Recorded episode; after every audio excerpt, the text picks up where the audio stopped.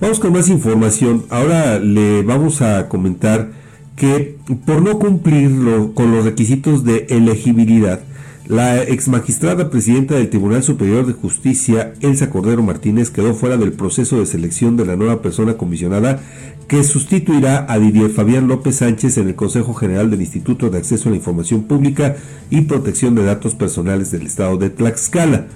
En cambio, quien sí pasó ese filtro es José David Cabrera Canales, quien en julio de 2019 fue defenestrado del mismo cargo tras incurrir en una serie de anomalías en el desempeño de esa responsabilidad y que pusieron en riesgo el actuar del organismo entre las que se encuentran actos de violencia política en agravio de la entonces presidenta Marlene Alonso, quien también fue depuesta. Quienes integran las Comisiones Unidas de Puntos Constitucionales, Gobernación, Justicia y Asuntos Políticos y la de Información Pública en la 64 legislatura local determinaron que en total son 12 las personas que pasan a la siguiente etapa que consiste en un examen escrito al que serán sometidas el próximo 4 de diciembre. La lista la completan Rocío Flores Xochitiotzi, Arturo de Casa, Samuel Morales Pulido, Marlene Tlapale Tlapale, Sara León Zárate, Iván de la Fuente Cruz, Zeus Mena López, Maribel Sistecatl Márquez, Eric Tonix Quechol, Dagoberto Flores Luna y Jaime Martínez Sánchez quienes en el examen escrito obtengan una calificación aprobatoria de al menos 80% de los reactivos pasarán a la siguiente etapa que consistirá en una evaluación oral prevista para el 8 de diciembre próximo, Fabián. Fíjate, Edgar, ahí llama la atención que quedara fuera eh, por no cubrir los requisitos de elegibilidad, bueno, porque tiene un cargo de mando a fin de cuentas, ¿no?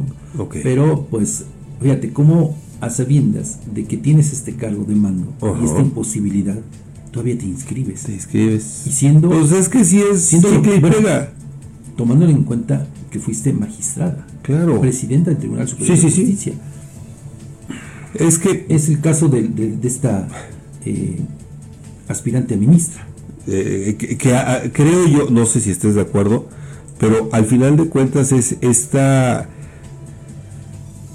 estas ganas de vivir de la, válgase la expresión de la obra pública, Fabián. O sea, de pues estar buscando. Y, mire, el, otro es el, tema de José David Cabrera Canales.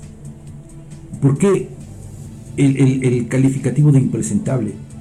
Porque, fíjese, también ahora que Edgar estuvo de vacaciones le dimos el recuento de, parte de su historia de este hombre, que ahora está incrustado, protegido por la familia Ortiz allí en la Universidad Autónoma de Tlaxcala. Bueno, desde que fue corrido, echado, defenestrado del Instituto de Acceso a la Información Pública. Fíjese, eh, lo corren, lo quita el Congreso del Estado junto con Marlene Alonso, junto con el otro eh, comisionado, porque pusieron en riesgo la operatividad del organismo, merced a los intereses de este sujeto y del otro que le hacía comparsa, que incluso, le digo, pues derivaron en actos de violencia de género en agravio de Marlene Alonso. ¿No? O sea, ve nada más hasta dónde escaló el conflicto. Sí, sí, sí. No solamente eso, sino, eh, pues, le digo, fue eh, de verdad desastroso, de pena ajena, lo que ocurrió en este organismo autónomo, ¿no? Porque la ambición del poder lo llevó precisamente todo eso.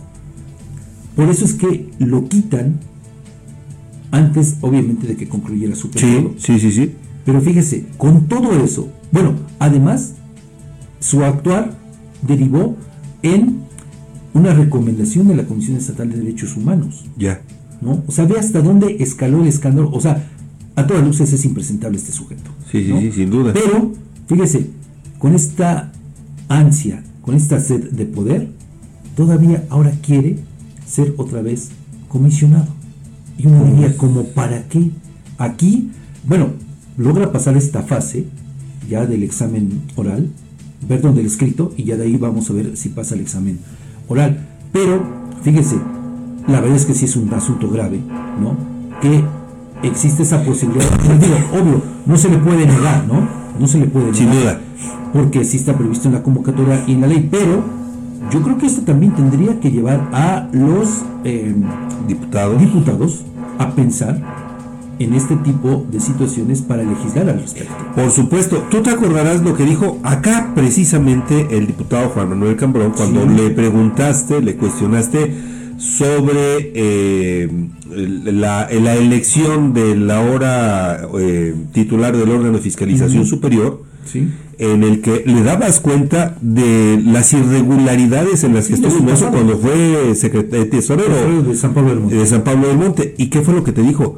Es que eso yo no lo tenía en el radar. Y se les pasó. Bueno, Y se les pasó. Pues ahora los diputados, Edgar, qué bueno que, qué bueno que tomas ese ejemplo, porque ahora los diputados tienen este, este antecedente que además fue público y le digo fue motivo de un escándalo incluso a nivel nacional. Fíjate, sí, sí, sí, claro.